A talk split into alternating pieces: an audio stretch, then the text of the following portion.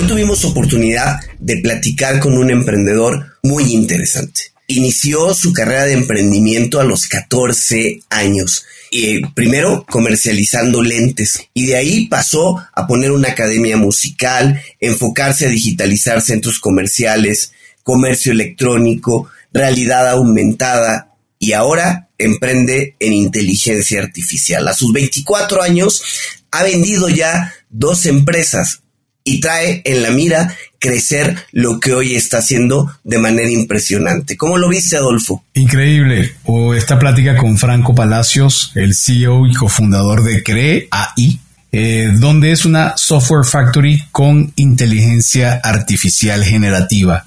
Está impresionante todo lo que están desarrollando. Su equipo está presente en diferentes países de Latinoamérica, México, Colombia, Argentina y Cuba. Y la verdad nos relata de qué manera él visualiza que la inteligencia artificial va a abordar nuestras vidas. Les recomendamos que no se pierdan este episodio. Definitivamente tienen que escucharlo aquí en Cuentos Corporativos. Hola, ¿estás listo para escuchar este cuento? Vas a disfrutar de grandes historias y valientes protagonistas. No pelean con dragones, pero peor aún, se enfrentan al mundo real. Y como todo cuento, este también empieza con un había una vez. Que lo disfrutes. Adolfo, el tema que más destacó en el 2023 en lo relacionado a innovación, a tecnología, es la inteligencia artificial. No hubo otro, ¿no? Y aunque nosotros ya lo hemos tocado en este espacio, pues creo que al final hemos hablado poco de su impacto a futuro, ya que se dice que las expectativas en cuanto a la inteligencia artificial son impresionantes. Se espera que el valor de mercado de la economía digital en Latinoamérica crezca prácticamente seis veces para 2028, alcanzando 13.3 billones de dólares. Y en mucho tiene que ver con el uso de tecnologías de vanguardia como la inteligencia artificial. Es cierto, Adrián, mira, tenemos claro que hay muchas aplicaciones para la inteligencia artificial y es viable emplearla en algoritmos y modelos matemáticos para aprender, razonar, tomar decisiones y resolver problemas de manera autónoma. Hoy se pueden dar usos en áreas como comercio electrónico, hemos visto en este programa platicado acerca de fintech, servicio al cliente o incluso prevención de fraudes. Y en este sentido creo que no hay una empresa que se quiera quedar fuera de la fiesta de lo que es el chat GPT y su impacto. Pero lo más importante es contar con un aliado que te apoya al momento de desarrollar un estilo adecuado dependiendo de cada solución, ¿no crees? Sí, la verdad es que todo el mundo se está enfocando a inteligencia artificial, entonces identificar aliados adecuados es primordial y por eso hoy vamos a platicar con un experto en el tema. Así que iniciemos con nuestras palabras mágicas. Había una vez un joven nacido en México que inicia su viaje de emprendedor a los 14 años, construyendo y liderando exitosamente organizaciones desde sus cimientos en diversas industrias, que van desde restaurantes y música hasta retail y comercio electrónico. En uno de sus emprendimientos previos, Ingo, un marketplace para la región de América Central enfocado a unificar las experiencias del comercio electrónico tradicional con el electrónico, logró crecer hasta 50 colaboradores en tan solo seis meses, en los que también se generaron importantes alianzas con marcas internacionales para posteriormente vender este emprendimiento. Franco Palacios es cofundador y CEO de Creai emprendimiento fundado en 2023 y que ha establecido como un referente en el ámbito de la inteligencia artificial generativa, consolidándose como pionera en la región. En esta rama que se centra en la creación de sistemas capaces de generar contenido original y creativo mediante algoritmos y modelos de aprendizaje automático, él se ha enfocado en crecer su negocio. Inicialmente centrada en servicios para e-commerce, Creai ha evolucionado hacia servicios más amplios, destacando productos como chatbots avanzados y desarrollos de sitios web impulsados por inteligencia artificial. Franco, bienvenido a Cuentos Corporativos, es un gusto tenerte con nosotros. Hola, ¿cómo están? Muchísimas gracias más bien por el espacio. Muy bien, Franco. Ya mm, vamos, vamos a tener mucho tiempo para hablar de la inteligencia artificial generativa.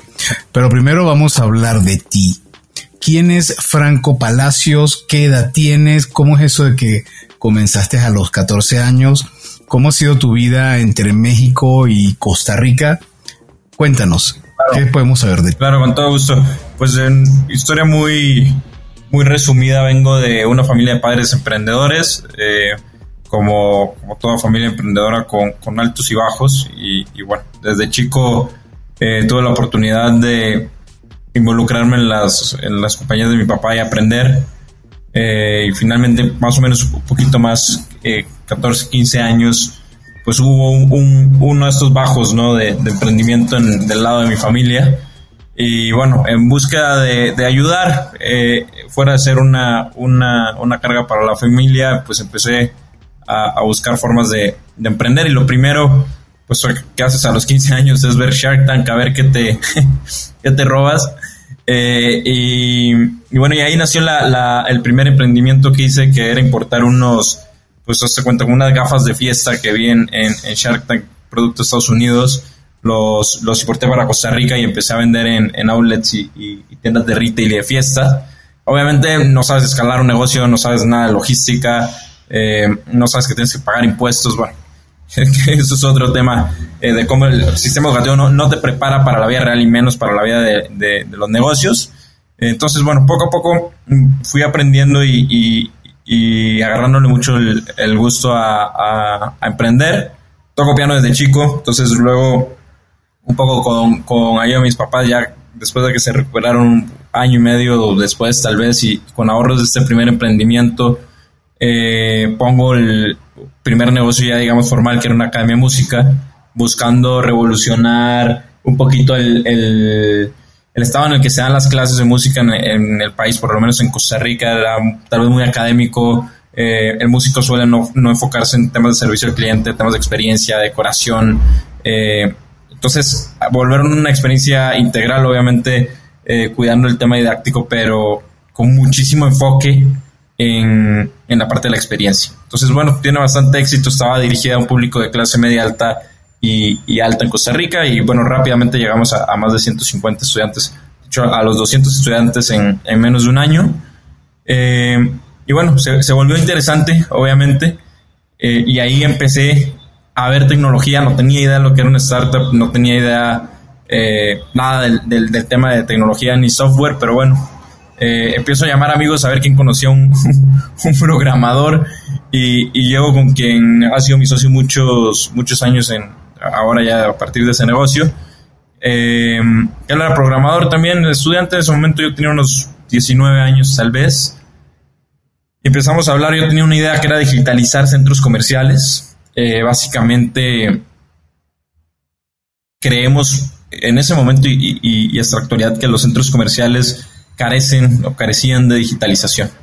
Entonces queríamos integrar todos los inventarios en tiempo real eh, de las tiendas que estaban en centros comerciales y generar un buscador, pero con todo el inventario. Entonces que pudieras saber en el centro comercial dónde ibas a encontrar lo, que estás buscando y, ver comentarios. Tipo un e-commerce, pero con la experiencia de compra tradicional. Llegamos a una compañía que se dedicaba a poner la publicidad en centros comerciales, muy interesadas en, en, comprar la solución eh, y bueno, ya estamos haciendo todo el, todo el contrato y, cosas que pasan eh, para los que están pensando en emprender o están emprendiendo y, y, tienen sus bajos. Cae pandemia y obviamente pues esta empresa para absolutamente todo porque todo su negocio se, se viene abajo. Era eh, publicidad tradicional, o sea, se cuenta paradas de buses, centros comerciales y todo este tema. Y bueno, se viene abajo. Teníamos ya una base tecnológica, le habíamos invertido, no sé, unos 20 mil, 25 mil dólares, que era de la lana que dejaba la, la academia le, le, íbamos inyectando lo que se podía. Eh, entonces, bueno, pero no íbamos a tirar todo el trabajo que habíamos hecho. Entonces empezamos a hacer un marketplace eh, ya con las tiendas integradas, con tiempo real, con inventario, y ahí solucionaba un dolor que, que tenían muchos los comercios, y es que al estar en plataformas de e-commerce, eh, Costa Rica no es un mercado grande, entonces no te da el volumen para tener un inventario grande solo para el e-commerce, ¿verdad? Entonces tienes el mismo inventario de tienda pero cuando haces eso, empiezas a tener problemas de que doble vendiste un artículo y no tienes control de tu inventario. Entonces, resulta que sí estábamos sin querer, porque no era el objetivo inicial, un, el famoso eh, pivote, ¿no? Pues resulta que sí estábamos solucionando un, dolor sobre todo al comercio y no había un, marketplace enfocado en retail en el, en el, país. Y bueno, lo lanzamos, nos adquirió una compañía eh, que estaba muy enfocada en retail y, bueno, y en tecnología también en, en la región, en Centroamérica. Eh, ahí estuvimos más o menos unos seis meses haciendo eh, handoff y, correspondiente pase. Y de eso, pues empezamos a ver qué, qué más desarrollar.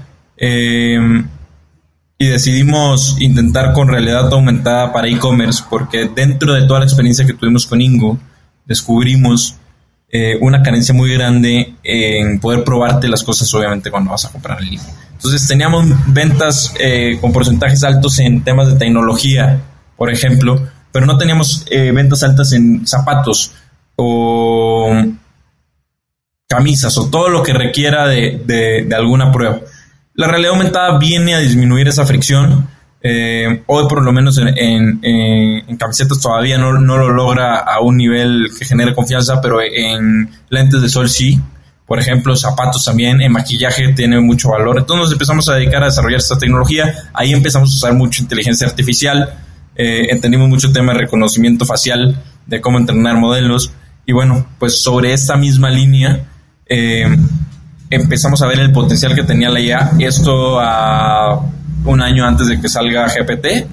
Eh, comercializamos el, tema de realidad aumentada. Esa compañía se llama Real, todavía sigue. Eh, se dedica a vender realidad aumentada para, para e-commerce en un formato B2B eh, y modelos 3D a, tiendas de, de, retail. Pero en ese momento sale GPT y ahí es donde personalmente vi una oportunidad impresionante en lo que se iba a venir de, de, cambio tecnológico y la cantidad de implementaciones que se podían generar.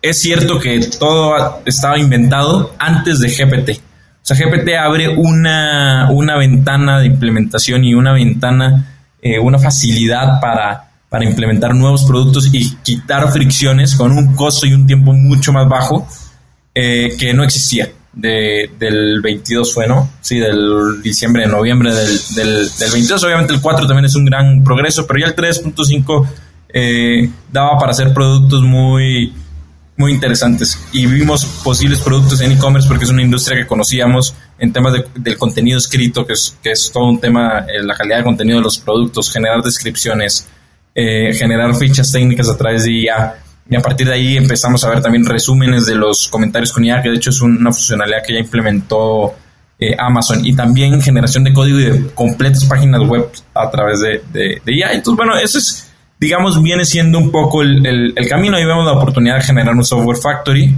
dedicado en, en inteligencia artificial, y ese ha sido un poco el, el camino de, pues, de emprendimiento en diferentes, en diferentes áreas. Eh, definitivamente la, la pasión se enfoca en crear nuevos productos y, quitar fricciones, solucionar, eh, bajar la desigualdad social, que para eso está la tecnología y para eso está el, emprendimiento y la innovación. Oye, Franco, a ver, es, es, impresionante tu carrera de emprendimiento. No nos contestaste, ¿qué edad tienes, Franco? Ah, tengo 24 años. 24 años. Oye, a ver, en estos 24 años eh, comenzaste con, con vendiendo lentes. ¿No? Después una academia musical, después la parte de eh, digitalizar centros comerciales, un e-commerce, realidad aumentada. Eh, ¿Cuántos exits llevas? ¿Cuántas empresas te ha tocado ya vender? Sí, he vendido la del e-commerce y la Academia de Música, eh, que fue la, primera. tengo unos restaurantes que todavía continúan y, mi socio es mi hermano en Costa Rica, son taquerías de, mexicanas de hecho y esas siguen, siguen corriendo allá en, el, eh, en, Costa Rica. Eh, y nada, las otras siguen, siguen caminando. Obviamente es un tema bien importante porque suena, suena muy bonito, pero todo el, el, tema de, de foco, o, sea, de enfoque, ¿no? Eh, es bien importante y obviamente es un reto. Eh, cómo delegas los otros negocios ya en, en, en gente de confianza, en socios, en una estructura que, que pueda operar para concentrarte en, en lo que realmente eh, le ves mucho más probabilidad de impacto. Al final, esto es un tema de, probabilidad. De, bueno, te tiene que gustar, obviamente, pero después de que te gustes, ¿qué, qué es lo que puede generar mayor impacto en la, sociedad? Obviamente de una forma positiva. Oye, Franco, a ver, yo creo que tienes una carrera que cualquiera envidiaría, ¿no? Cualquiera que quiere emprender, que quiere meterse y todo. Eh, en términos, digamos, académicos, ¿cuáles son tus estudios? ¿Qué has estudiado? ¿Cómo, cómo ha sido tu camino académico para llegar a donde estás ahora? Sí, bueno, o sea, realmente empecé la universidad de estudiando dirección de empresas desde muy chico, como te decía, eh, mi, mi, papá, que yo creo que esa fue la gran educación. O sea, sí, sí, eh, a mi papá y mi mamá, porque mi mamá también trabajaba en el negocio y todo el día hablaban del, del negocio. Eh, posiblemente no fue adrede, pero, pero escuchar todos los días conversaciones del negocio, desde problemas de personal hasta temas de préstamos, hasta ventas, cualquier cosa que podía suceder en el día a día era la cena familiar, eh, fue el, el realmente la, educación principal para entender un poquito emprendimiento y para no tenerle miedo sobre todo, eh, para ver los beneficios, para ver cómo muchísimas familias vivían de, de, de esos emprendimientos y, y, lo que genera socialmente y cómo realmente mueve eh, de forma positiva a la sociedad. Ese es el, el pilar educativo. Luego ya educación formal, eh, pues obviamente me gradué de la prepa, entré a la universidad, no me sentí identificado, estaba aprendiendo poco y ya seguí con mis negocios y, me salí de la, de la universidad. Entonces, realmente lo que tengo es, prepa, no, no, nunca saqué un, un grado universitario, eh, que eso es un tema que hoy también estamos trabajando con, con universidades, de hecho, de bastante prestigio en, en, en México para implementar IA, eh, que es una muy buena oportunidad para mejorar mucho sistema educativo porque definitivamente está fallando. Eh, y lo veo en mis generaciones. Eh, la gente le cuesta encontrar, hacer lo que les gusta, les cuesta emprender, eh, les cuesta progresar en, en, en, su carrera de tal vez de 30, 35 años para abajo, es, viene siendo la norma y no es culpa de las personas, es, o sea, es compartido, pero realmente sí hay un fallo en el sistema educativo a perspectiva personal. Sí, estoy de acuerdo contigo. Oye, volviendo a la inteligencia artificial, eh, coincidimos que en el 2022 y luego 23, cuando esto estalla y hay ese deseo de poder utilizar la inteligencia artificial generativa en los diferentes procedimientos, productos, servicios, hay como un hype y ya hasta un miedo de quedarse fuera, eh, porque se siente que, en, que en, en prácticamente todo lo que es software debe estar presente, hay como esa sensación. ¿Cómo identificaron ustedes cuál era la vertical, cuál era el camino que tenían que tomar para sacarle provecho y no pisarse los talones o los codos con toda la masa que estaba corriendo viendo de qué forma le sacaba provecho a la inteligencia artificial. Sí, esto es una super pregunta y, voy a hacer una comparación muy, muy rápida con lo que fue 2021, 21 creo, con el metaverso, ¿no? que llega Zuckerberg, le cambia el nombre de la compañía, Meta, bla, bla, bla, y todo el mundo, ¿no? Ah, el metaverso es lo que viene y las compañías contratando directores de metaverso y la gente haciendo y levantando millones de dólares para hacer su metaverso. Y yo decía, no, pero si no hay hardware, ¿qué metaverso están haciendo? O sea, ¿cómo vamos a vivir mañana en el, metaverso si hoy no tenemos un hardware que realmente esté adoptado por el mercado, que realmente tenga un precio accesible, que sea visualmente atractivo? O sea, un montón de cosas que, sí creo que llegaremos ahí, pero no estábamos ahí. Entonces, cuando empiezas a ver, todavía no hay, o sea, y la realidad virtual hoy tiene valores agregados, pero a nivel masivo no lo tiene. Eh, pues son pocas personas que usan realidad virtual eh, todo su, todo, o sea, una vez al día, por ejemplo, en su vida diaria, eh, prácticamente nulo. Entonces todavía faltaba o falta una capa de valor agregado que, solucione un problema. Y ese es el, análisis que hay que hacer muy en frío para identificar lo que puede ser humo o moda a lo que puede ser una, una realidad, ¿verdad? Que es difícil, obviamente hay que entenderlo y analizarlo con, con, cuidado. Y lo que pasa con, con, inteligencia artificial, cuando empiezas a ver la capacidad de, de, de búsqueda y compresión de GPT a nivel de, de moderación y estructura del lenguaje, eh, obviamente ya teníamos entendimiento de lo que era el procesamiento del lenguaje natural eh, pero nunca habíamos visto algo tan avanzado. Entonces, cuando ves eso, empiezas a decir, así, si hay una cantidad de implementaciones en diferentes productos, eh, pues realmente factible, ¿no? Y sí, cómo escoges verticales y cómo te, distingues es un punto importante, pero yo creo que más que eso es la velocidad de implementación. O sea, muy rápidamente vimos la tecnología, empezamos a entender integraciones, empezamos a ver qué más cosas se podían hacer. Eh, Hugging Face empieza a tomar muchísimo valor, porque no es solo GPT, viene Hugging Face con los modelos open source que generan el otro lado, ¿no? Toda la parte Vision, por ejemplo, utilizamos mucho open source, desarrollamos modelos propios, pero utilizamos mucho open source de, de Face y te adelanta muchísimo el, el, desarrollo. Entonces, cuando vimos la capacidad de GPT, Hugging Face y cómo te ahorran tiempo y dinero en implementaciones es donde entendemos que realmente había una oportunidad para generar muchos productos. Y ahí más bien era, ahí son tantos los productos que se pueden hacer y es tanto el impacto que no quisimos dedicarnos un producto y comercializarlos, no fue, o sea, aprovechemos los cuatro años que tenemos ya de experiencia en software, equipo de, de o sea, tenemos equipo que tiene con nosotros pues, los cuatro años literalmente eh, desde cloud, backend, toda la parte técnica y gente que ya sabía de ella, aprovechemos eso y hagamos un software factory que es realmente lo que hacemos muy bien, que es producto de tecnología, eh, y ayudemos a las compañías a, adaptar la tecnología en diferentes áreas, ¿verdad? Y obviamente ya empiezas a tener conversaciones con diferentes compañías y empiezas a ver, pues, dos verticales, o sea, al final son dos áreas generales. Una, la que agrega valor directo al, usuario con, con una nueva funcionalidad del producto y la que genera eficiencia operativa, ¿no? ambas son importantes, o sea, una te va a ahorrar costos y otra te va a generar más ventas y lo divides en dos grandes áreas. Y por ahí es donde hemos ido entendiendo eh, cómo en estas dos grandes áreas, en diferentes verticales de negocio, podemos generar un valor. Oye, Franco, a ver, para un usuario de a pie, para alguien que no tiene conocimiento previo, ¿cómo le describirías qué es la inteligencia artificial generativa? Bueno, es muy, muy divertido el nombre y, recuerdo un, un tuit de, de Alman recién todo el despegue de GPT que dice espero que ese nombre de, de IA generativa no prevalezca en el tiempo. Yo creo que yo creo que sí va, sí va a prevalecer. Ya, ya lo hizo, ¿no? Eh, recuerdo muy bien ese, ese tweet.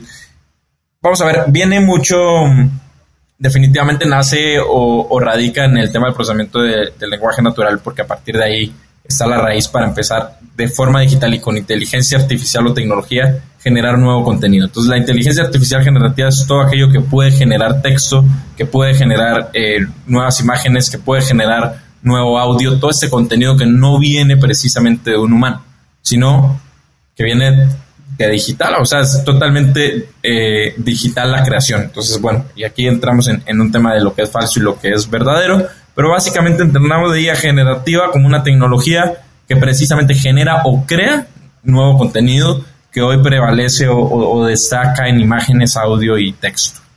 Bueno, videos, la mezcla, ¿no? Entre, entre... Estaba leyendo hace poco un tweet, hablando de tweets, de una persona, te voy a decir quién es, se llama Emily, Emily Pellegrini, ella es modelo de, para adultos. Ah, sí.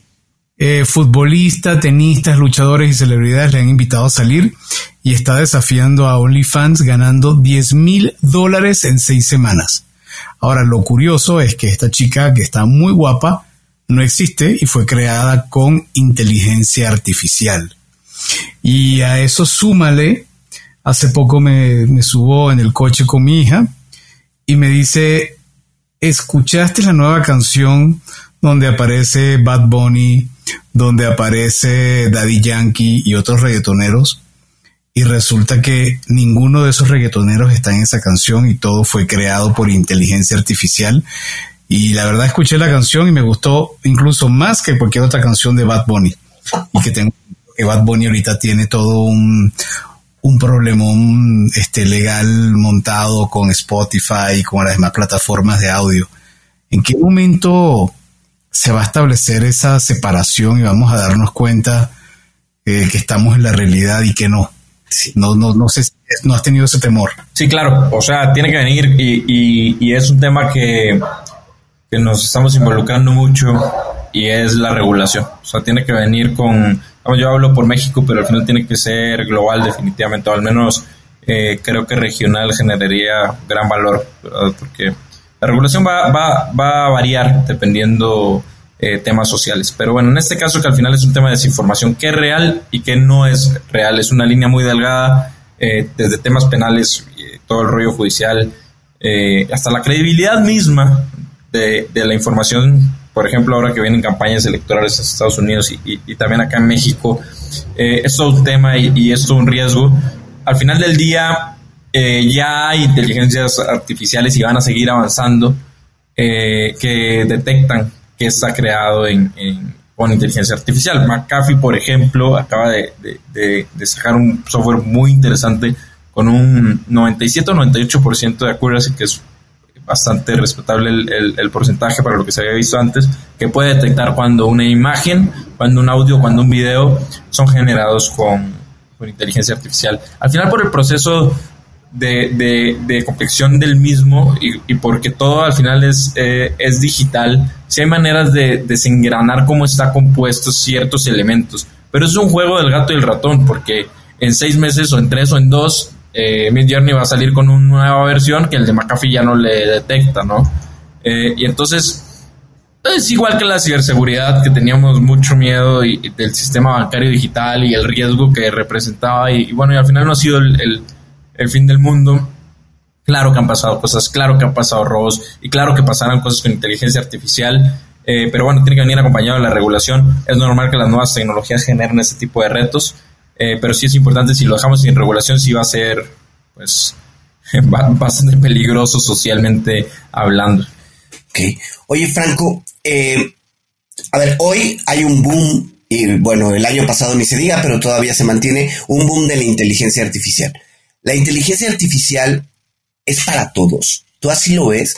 Todas las empresas deberían de voltear hacia estas aplicaciones de tecnología o crees que hay eh, nichos o que hay tipos de empresas o que, no sé, tipos de negocio donde la inteligencia artificial no tiene espacio? Sí, o sea, es, una muy buena pregunta al final. Eh, en respuesta breve, creo que es para todos, no de la misma forma, obviamente. Una compañía grande, nosotros normalmente trabajamos con compañías de, medianos para corporativos grandes. Eh, va a buscar siempre mucho tema de eficiencia operativa, de transparencia, eh, que cuando tienes una organización muy grande se puede volver complicado el tema de auditoría, el tema de control. Eh, hay mucho desgaste tal vez de, de, recursos, pero por ejemplo una compañía pequeña puede agregar gran valor a sus usuarios y diferenciarse de, de la competencia, pero de un día al otro, porque ya hay SaaS de 50 dólares que pueden cambiar todo el esquema de tu negocio, por ejemplo. Eh, que pueden ser muy, muy beneficiosos. Por ejemplo, en los restaurantes de, allá estamos, que es un negocio mediano, pequeño, mediano, ¿no? Em, estamos implementando una solución de, chatbot de IA que desarrollamos en Creai para atender todas las consultas y, centralizar todos los pedidos y que el chatbot tome los pedidos de los, de los usuarios que entran por WhatsApp y los meta al, sistema. Eso te da una ventaja competitiva alta porque por el volumen que tiene la taquerías no se puede recibir pedidos por WhatsApp o bueno, desconcentras la atención y al poder, poder atender por WhatsApp automático y centralizar con un costo mensual por cada sucursal, no sé, de 80 dólares, eh, claro que es un gran valor y, claro que es una empresa pequeño, bueno, relativamente pequeña, eh, que está utilizando inteligencia artificial desde, eh, no sé, un, tema de automatizar el, proceso de perfilamiento de crédito de, un banco, ¿no? Eh, que puede generar muchísima automatización, mucha transparencia y mucho beneficio en el, en el proceso. Entonces, sí, yo realmente creo que sí hay que entender, obviamente, eh, dependiendo qué compañía, en qué sector estás y qué tamaño tienes, cómo lo implementas y qué puedes pagar y qué puedes implementar.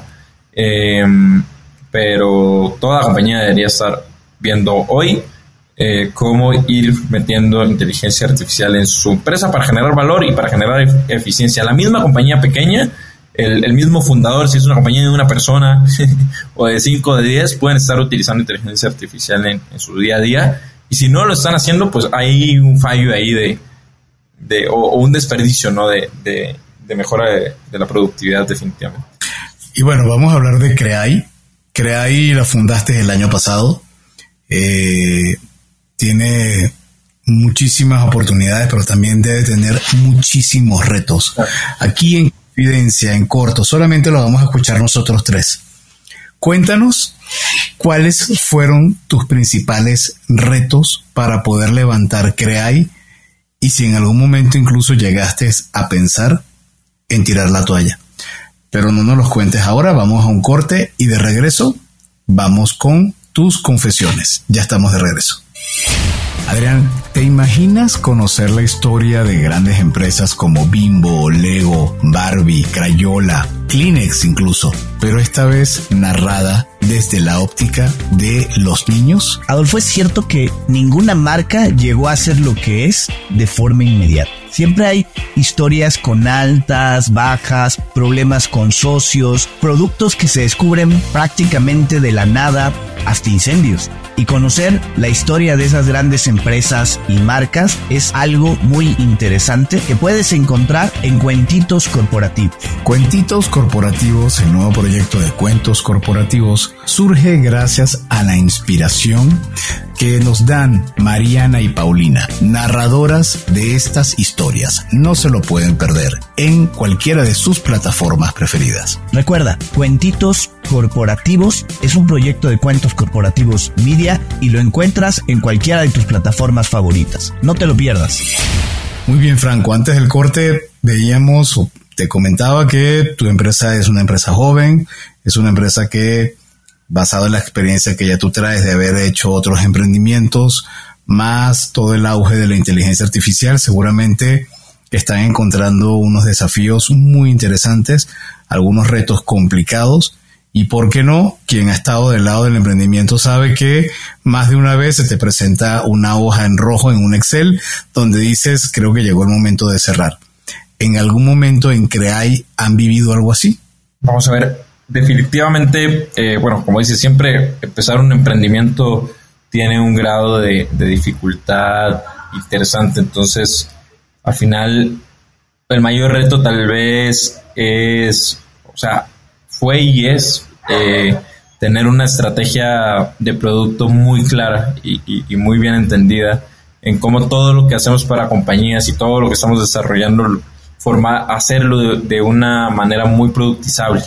Eh, y cuando digo muy productizable es muy replicable en, diferentes casos, o sea, empezar a generar una, una, base de tecnología que podamos después implementar en otras compañías. ¿Por qué? Porque esto es lo que te va a dar un valor agregado eh, a lo que otra compañía podría hacer igual a nosotros, ¿no? O sea, ya tenemos ocho meses de, de diez, casi diez meses de, de ventaja de desarrollos y ah, contra una empresa que empieza hoy.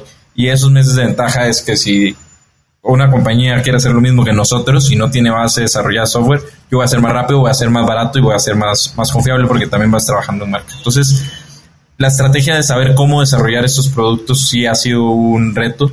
Tal vez llegar al, punto de vamos a cerrar, eh, no. Me ha pasado con otros emprendimientos.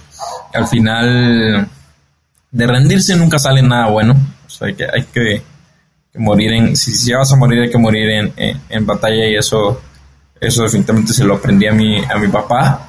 Eh, en el momento que te rindes no, ya no hay probabilidad de que nada bueno siga, entonces siempre se sigue hasta el, hasta el último momento.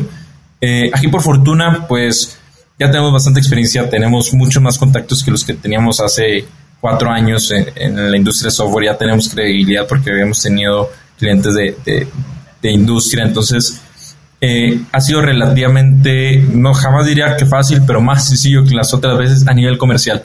Tal vez un reto importante de generar una cultura eh, muy buena, una cultura de mucho apego emocional que es bien importante, eh, siendo totalmente una compañía totalmente remota. Eso es de los retos más grandes.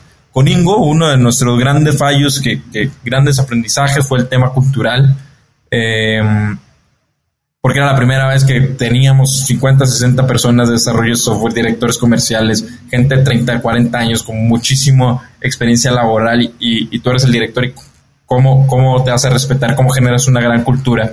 Y ahora esto súmale el tema remoto que definitivamente hay un desapego emocional entre, entre el colaborador y su empresa cuando está trabajando totalmente remoto. Entonces ha sido un reto eh, muy, muy interesante, de los más grandes eh, pero que vamos bien, o sea, le, hemos metido mucho interés. Eh, el sitio y yo nos dedicamos muchísimo a trabajar en, en, el tema de cultura y cómo mejorarlo, porque al final sí es algo que si no hacemos bien hoy y al ritmo que estamos creciendo, se te puede volver un problema que, no, se, no se arregla ya después así de fácil o no se arregla del, del todo, porque la cultura al final eh, se va permeando, ¿verdad? Conforme empieza a entrar y a crecer la, la estructura. Entonces es un tema que hay que arreglar, bueno, no arreglar, hay que crear bien desde ya.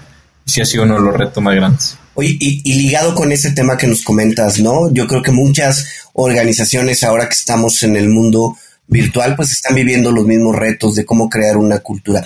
Eh, ¿Qué nos podrías decir que ha sido lo que les ha funcionado, ¿no? ¿Qué tips nos dirías que han funcionado hasta ahorita en relación a la parte de la cultura? ¿Cómo la han trabajado? Creo que hay dos temas eh, muy importantes, o sea, uno que, aplica para compañías presenciales y remotas y semi, lo que sea, y, bueno, suena muy fácil, y es, pero es realmente transmitir la, la visión de la compañía y el impacto que estás generando. Eh, realmente hacerles ver a los, a, al equipo, bueno, a todo el equipo, pero el equipo técnico, digamos que, que suele ser eh, el pilar de, de, de obviamente un, de un software factory, es hacerle entender que está literalmente construyendo el, el, futuro, y va a sonar muy exagerado, pero no solo el futuro de la tecnología, sino de la humanidad como la conocemos hoy para Latinoamérica. O sea, muchas de las soluciones que estamos haciendo hoy no existen. Eh, no existen en Latinoamérica y muchas no existen en, en, el mundo no hemos visto algo igual y es técnicamente factible y tiene un plazo de desarrollo de 3, 4 meses y ya hay cosas que estamos implementando y todo, es, todo esto es gracias a las herramientas que salen todos los días de, de, de generativa, no es que nosotros hacemos los, bueno, hacemos modelos, pero en, muchos casos no hacemos los modelos desde, desde cero, pero hay que entender el impacto que estamos haciendo con las implementaciones y eso se, tiene que transmitir eh, muy claro al, al, equipo eh, la responsabilidad que tienen y, y, claro, lo bien que deben de sentirse.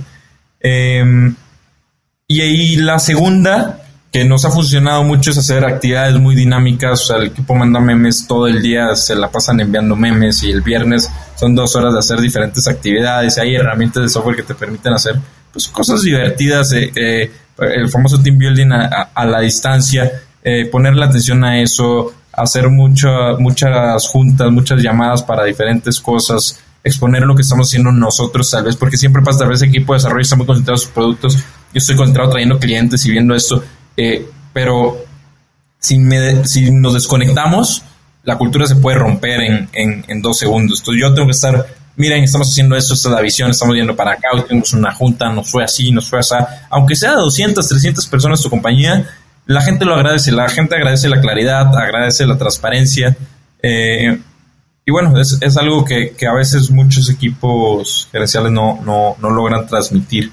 Y yo creo que esos dos elementos se permiten definitivamente construir una cultura muy, muy interesante. Después ya vienen los hábitos y las costumbres y que, que si se acabarán los memes en y cuando seamos 500 empleados o 1000, ya no creo, porque ya lo hacemos con 20 y como decía, se va permeando. Eh, pero son pequeños hábitos y pequeños actos culturales ¿no? que, que, te generan una identidad de compañía que son fundamentales. Volviendo yendo sobre esa parte de tu empresa, ¿cómo está conformada, organizada desde el punto de vista de, cuántas personas son, en, en, qué ciudades o países están? Porque por lo que veo, sí hay una...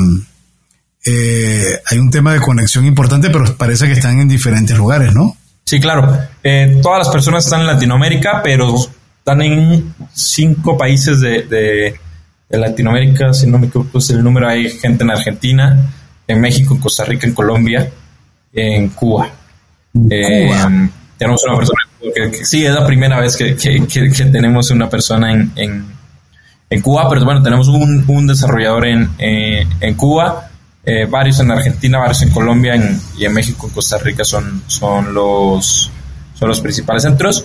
El equipo comercial es 100% en, en México. Entonces, bueno, la estructura básicamente es una, una dirección tecnológica que tiene líderes técnicos y, y, y, y product owners, eh, que abajo hay desarrolladores desde especializados en frontend, backend, eh, modelos de lenguaje natural, el famoso prompt engineer, que al final es un, es un backend especializado en toda la generativa que, que, que está saliendo y eh, dos doctores especializados ya en creación de, de modelos de deep learning, eh, que estos sí son, digamos, 100% científicos, digamos, creando modelos desde, desde 000 en algunas soluciones que estamos haciendo.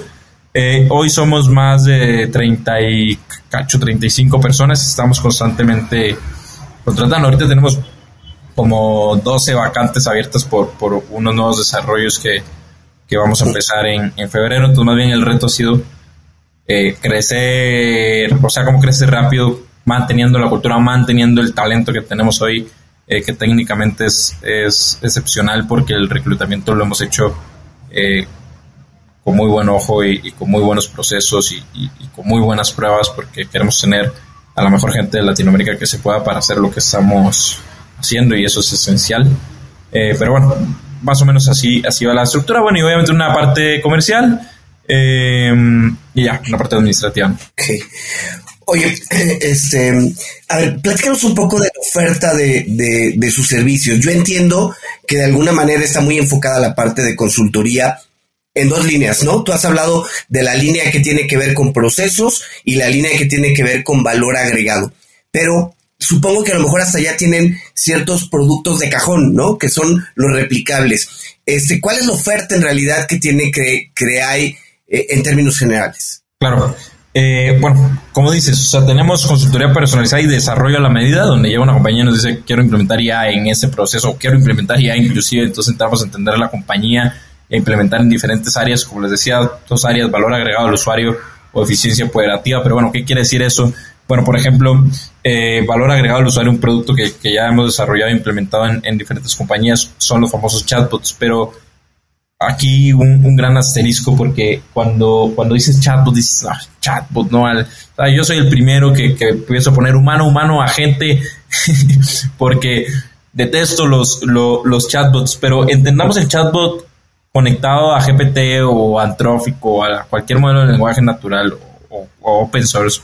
O sea, el chatbot con inteligencia artificial, no con reglas, como una nueva generación de chatbot. Un chatbot que de hecho ni siquiera sabes que estás hablando con, con un chatbot. ¿Por qué? Porque tiene toda la comprensión, el razonamiento y todo, o sea, lo entrenas con todo el conocimiento de la compañía y sabe contestar perfectamente como si estuvieras hablando con, un humano, ¿no? Y si no sabe algo, lo va a contestar como lo contestaría un humano, no de no puedo y, se queda pegado, ¿no? En, en, el, en, la toma, en el árbol de, de decisiones.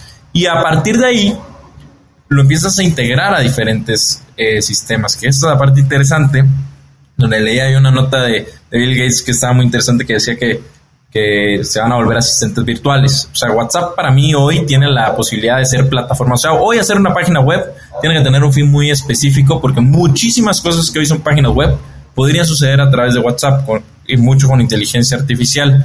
WhatsApp, pasas el 70-80% del tiempo de tu teléfono en, WhatsApp, sobre todo en Latinoamérica, de hecho. Eh, conectas un modelo de lenguaje natural y por ejemplo conectas un procesador de pagos y ya puedes comprar tus entradas de cine por WhatsApp.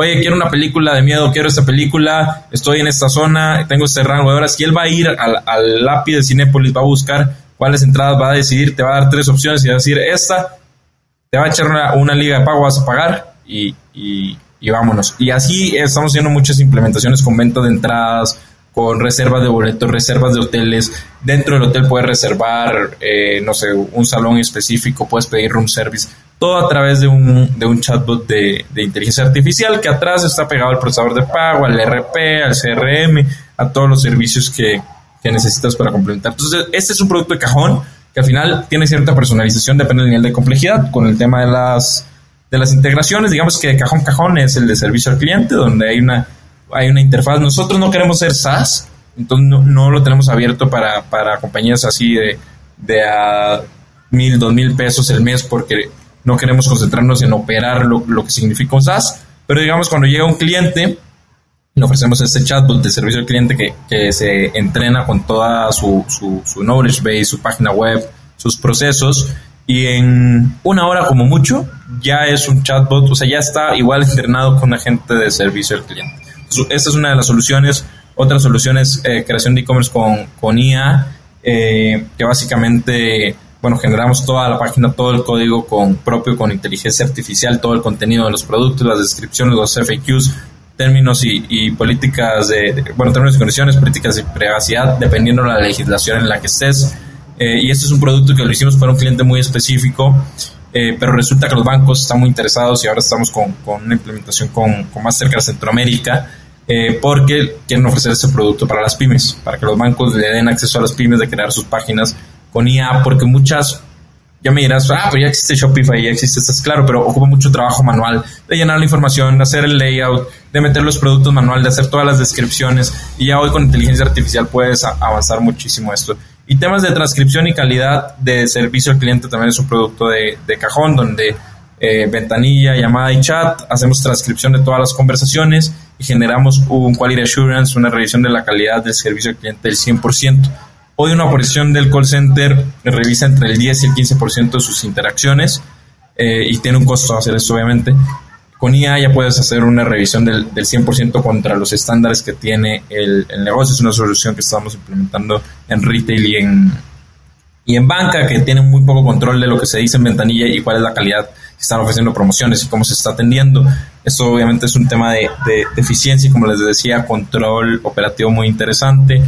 Eh, bueno, otra, una solución muy interesante que estamos desarrollando es un neutralizador de acento. Eh, este sí es un modelo propio, este diría yo que es por mucho la más complicada que estamos haciendo, para eso están los doctores de, de Deep Learning.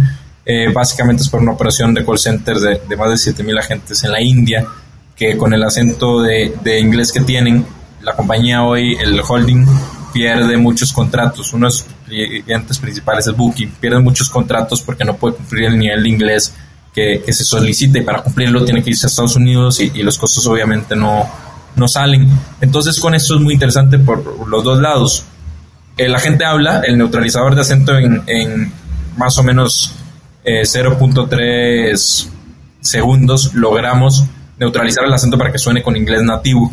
Entonces el cliente pues escucha y, piensa que está hablando con, con, alguien nativo y puede entender eh, a perfección ¿no?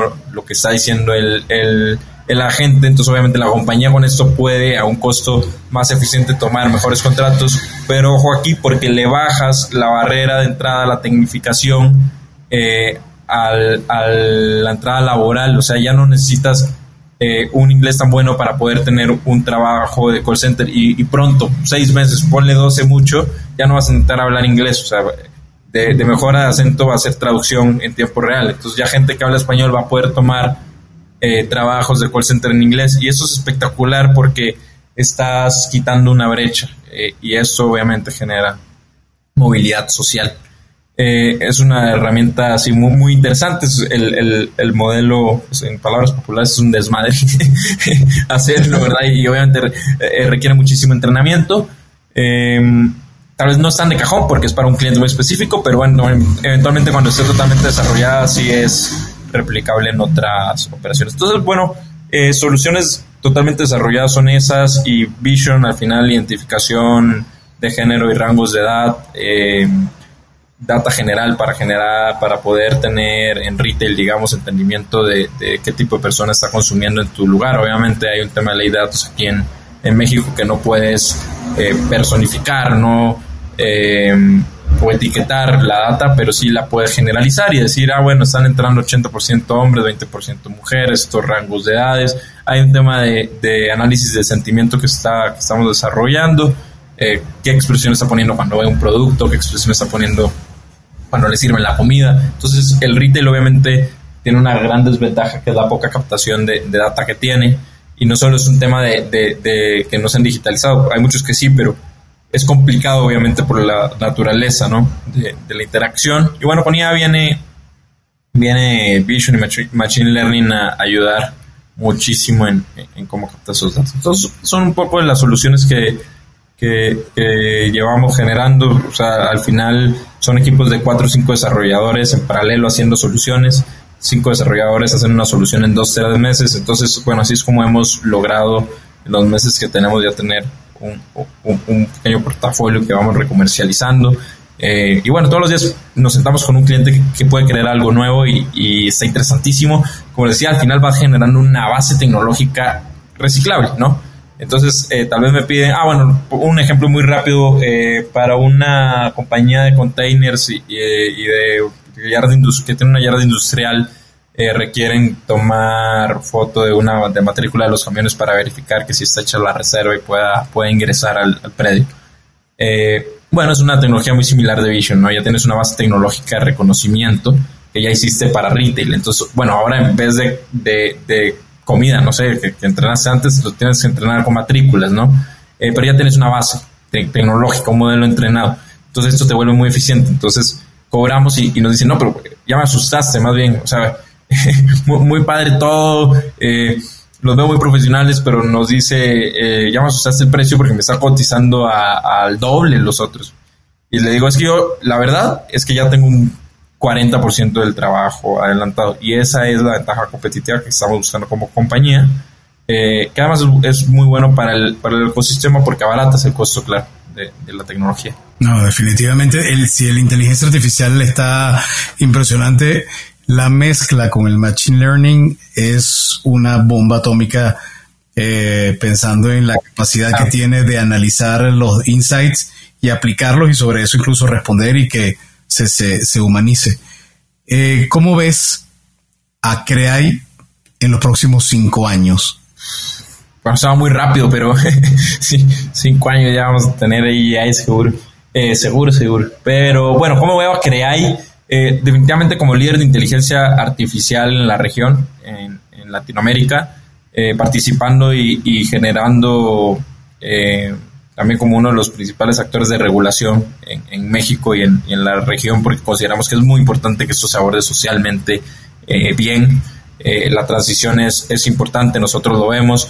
Eh, es una oportunidad para Latinoamérica impresionante. Se puede ver como un riesgo, pero más bien la oportunidad es, es una locura cuando tienes la posibilidad de reskilling y automatización de una base social para lograr con mucho menos educación subir de, de, de oportunidades laborales eh, poco lo que ha hecho India con el tema del, software factory. Entonces nos queremos ver muy involucrados ahí, ser líderes de, inteligencia artificial, que si una compañía piensa en implementar inteligencia artificial, piensen en, en CREAI eh, y eventualmente, pues hoy no lo podemos hacer porque no tenemos los, los recursos ni estamos enfocados ahí, pero eventualmente generar innovación, generar nuevos modelos y que Latinoamérica esté haciendo su, sus LLMs. O sea, ¿por qué es que todos los LLMs tienen que ser Estados Unidos y Europa?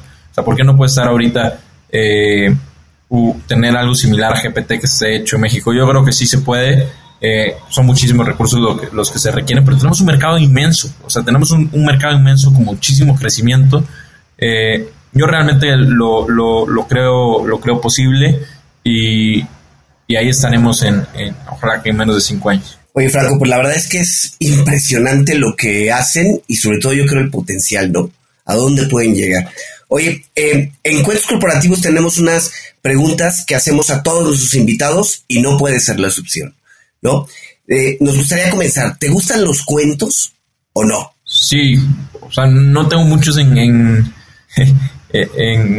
presentes en mi memoria ahorita, pero sí, sí, me gustaban, sobre todo cuando era más chico. Ok, ¿alguno que se te venga a la mente, algún cuento favorito, escritor de cuentos favorito? Me acuerdo muy bien la zarigüeya, pero... No sé, no me acuerdo cómo se llamaba, pero sí, sí, ese lo tengo muy presente. Tiene una buena moraleja. ¿Y algún libro que recomiendes? Un libro muy general que te cambia la perspectiva mental sobre el dinero, que creo que es algo que a todos nos, nos afecta, porque aunque no queramos el emprender, el no emprender, el cómo haces las cosas, a veces la cabeza se, se confunde y piensa en dinero y no piensa en impacto y se llama Happy Money. Eh, de Onda es el, eh, es el apellido del, autor o, Dinero Feliz. Es muy básico, o sea, háganse cuenta del padre rico, padre pobre, ¿no?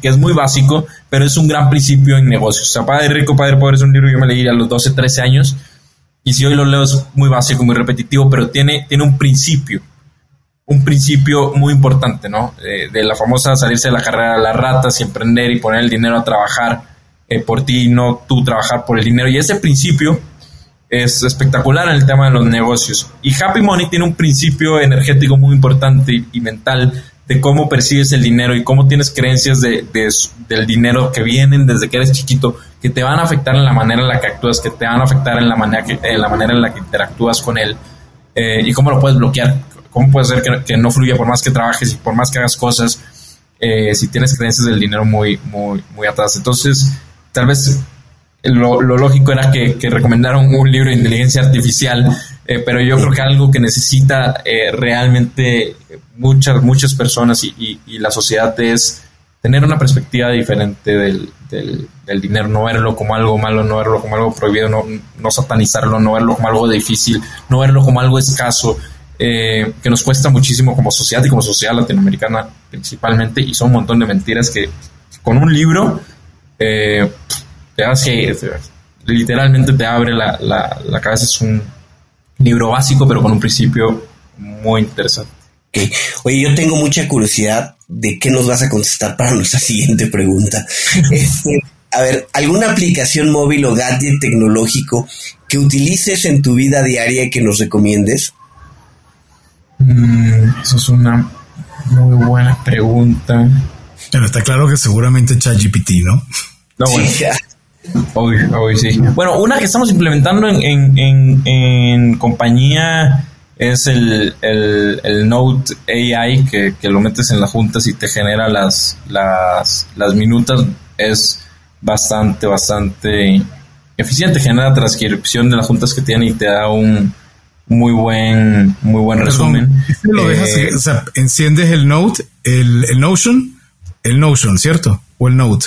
No, se llama Note, AI, AI Notes, algo así se llama. O sea, lo, se los voy a pasar a ver. AI Notes, a ver, exactamente. Eh, Read Assistant, eh, Read Assistant es el, el nombre. Ajá, Read, Read, Assistant. Y cuando lo metes a la reunión sale como AI Note Taker. Eh, y este lo que te permite es, entras a una junta y él entra contigo, ¿no?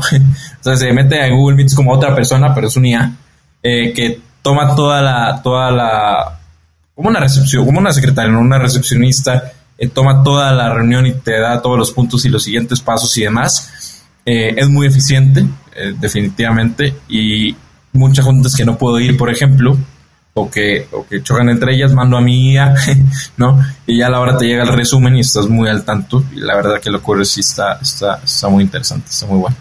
Sí, modelos de lenguaje natural Anthropic, se lo recomiendo, lo, lo usan poco pero la, mayoría de la gente, pero es bastante bueno para algunas cosas. Eh, obviamente GPT, Copilot, y para, el tema de programación, pues sí, estamos implementando mucho, mucho herramienta para, para código. Hay una AI QA que genera revisión de calidad de código bastante interesante también. Eh, testing, por ejemplo, que es, que es un proceso tardado, y todo el, el debogueo estamos utilizando inteligencia artificial de forma diaria. ¿Hay alguna que uses eh, o que puedas recomendar? Y esto es una pregunta personal porque yo he tratado de conseguir varias, he revisado varias orientadas a la parte de diseño gráfico, imagen, fotografía. Dalí lo he utilizado, no me convence mucho, pero... Sí, o sea, definitivamente, bueno, el, el Firefly de Adobe está bien, pero, pero es un nivel similar al, a la versión de DALI más nueva. O Mid Journey, por ejemplo, sacó una versión nueva hace una semana o un par de semanas. Eh, Mid Journey antes solo se podía acceder por Discord. Ya ahora sí tienen, tienen plataforma web, como después de año y medio, impresionantemente. Igual tienen millones de, de, de usuarios y bueno, es lo que les decía, lo que es agregar valor.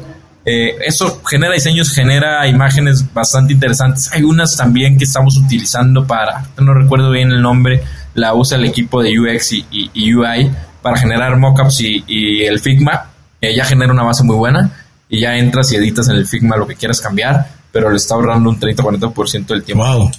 Entonces, eh, y al principio, esto es muy normal hay fricción, ¿no? De no, yo, ¿para qué? Yo estudié diseño, ¿para qué voy a usar un IA? no, no, o sea, a ver, estudiaste diseño y, y estoy seguro que sabes mucho, pero usa el IA para adelantar tu trabajo y, ser más productivo. O sea, al final, ahora vas a poder hacer dos diseños en un día que antes solo puedes hacer un diseño. Y vas a trabajar lo mismo y, y vas a generar más valor. O sea, al final, eficiencia, ¿no? Eh, ¿Qué es lo que nos trae el, el IA? Pensamos que nos va a sustituir a todos, pero al final lo que va a generar es mucha eficiencia en, eh, todas las producciones y eso obviamente va a, generar una baja de costos tremenda.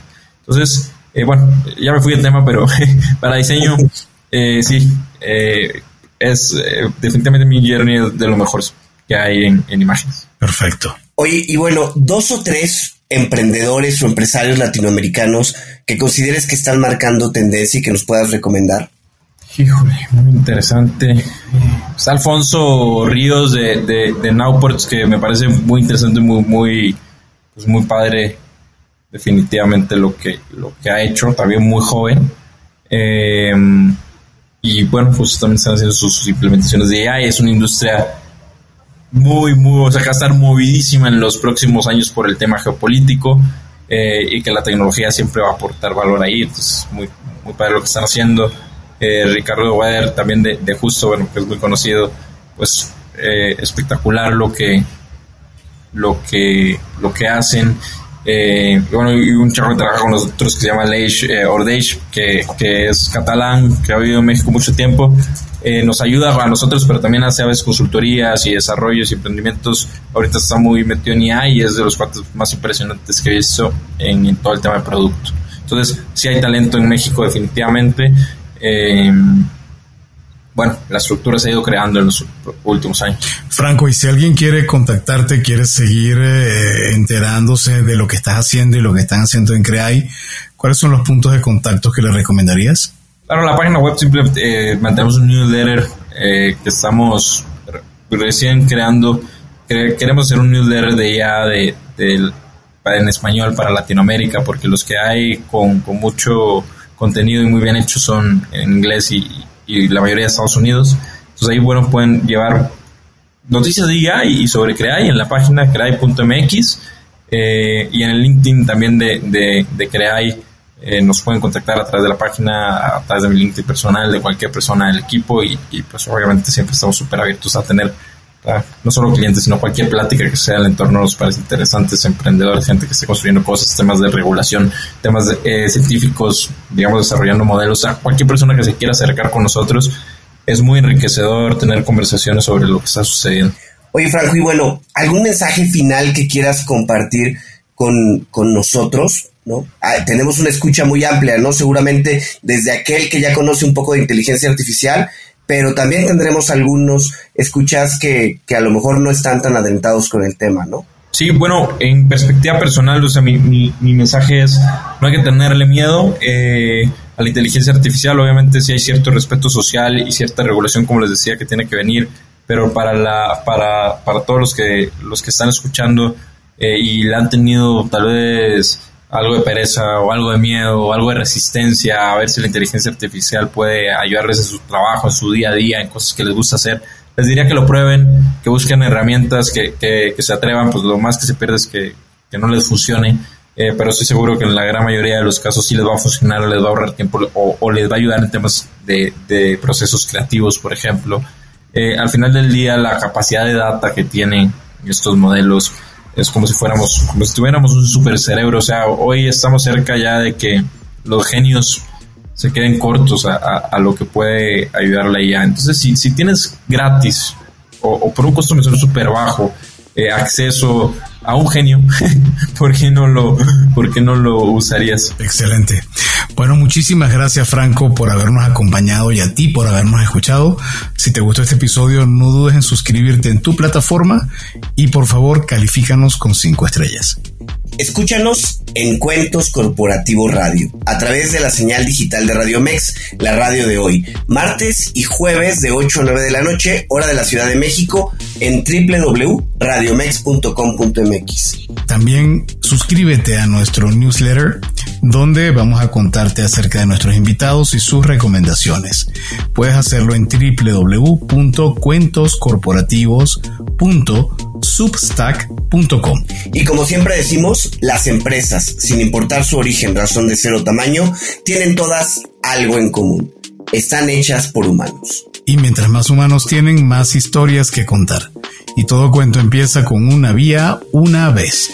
Nos escuchamos en el próximo episodio. Franco, muchísimas gracias por habernos acompañado. Muchísimas gracias.